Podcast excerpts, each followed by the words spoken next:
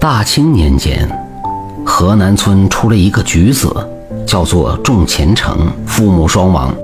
他跟他伯父过，这年又到京城开考时间，他就与几个人一起赴京赶考。这一天走到山东地界，突然遇到一伙强盗，将几个人的盘缠全都给抢走。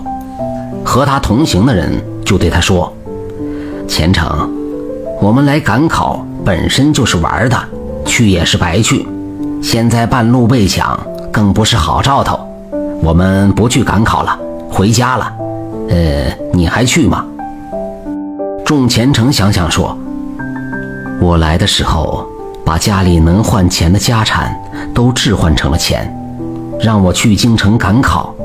如今就这样回去，伯父问起我该怎么办呢？就算他原谅我。”我自己也不能原谅自己，你们先回去吧，我就是要饭，也要去京城赶考。众人见他铁心要去赶考，就把身上还能置换成钱的东西都留给了他。他千恩万谢之后，就往京城而去。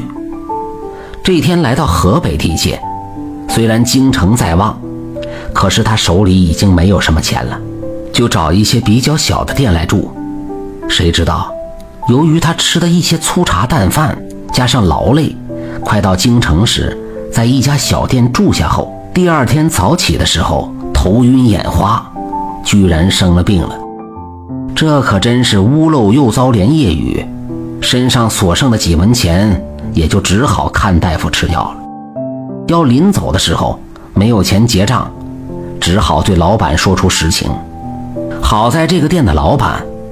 见他是一个老实的举子，不但没有为难他，还送给他一些干粮和一只漂亮的野鸡，对他说道：“我家里也实在没有钱给你做路费，你就把这只鸡带上，遇到想买的人，就把它给卖了做盘缠吧。”众虔诚本来不想要，可是看那主家盛情，就收了下来，然后说道：“恩人，我到京城。”不管考上考不上，回来以后会向您报个信儿。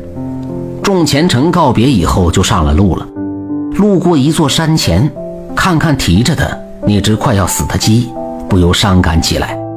算算日期，还不到半月就到考试时间，自己现在离京城还有五六天的路程，今后日子怎么过？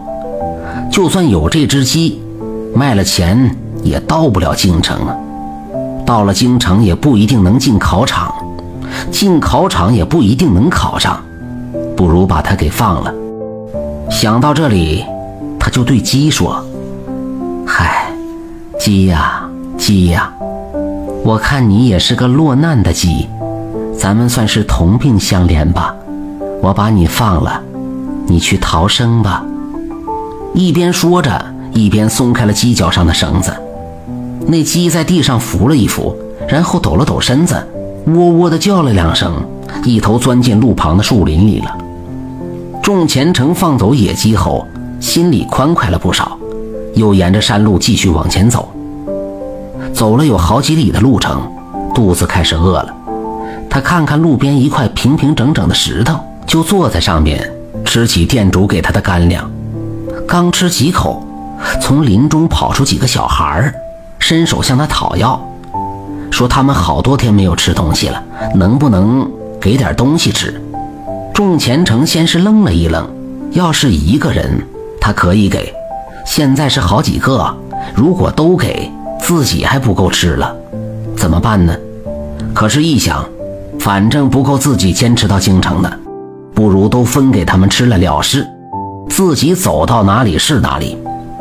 想到这儿，就把所带的干粮全部拿出来，分给了那些小孩吃。那些小孩高兴的拉着他一起玩。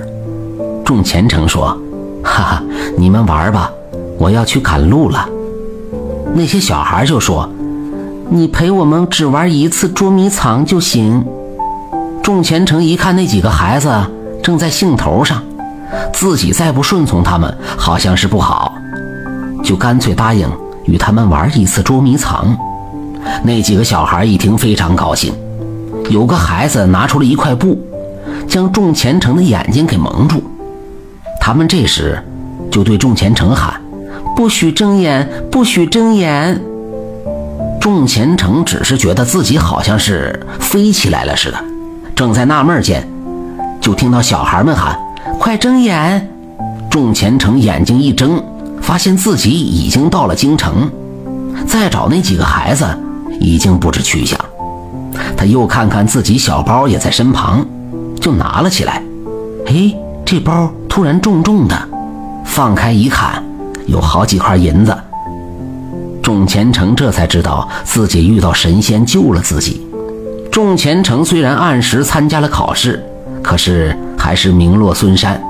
他一想，自己要是这样回去的话，不得让同村的人给笑死了吗？他就用余下的钱在京城里做起了买卖。谁想不到两年，他就成为了一个腰缠万贯的富商。有这么一天，他决定回老家，特地买了好多的礼物。准备送给那个救济他的那家小旅店的主人，可是来到庄头一找，庄上人说没有这样的人家，他就感到奇怪，哟，这是怎么回事呢？不过他还是留下了一笔银子，让当地人在他说的那个地方修了一座庙，庙里供着一位像是店主人一样的神仙。感谢您的收听。想继续收听下一集的，那就点个关注吧。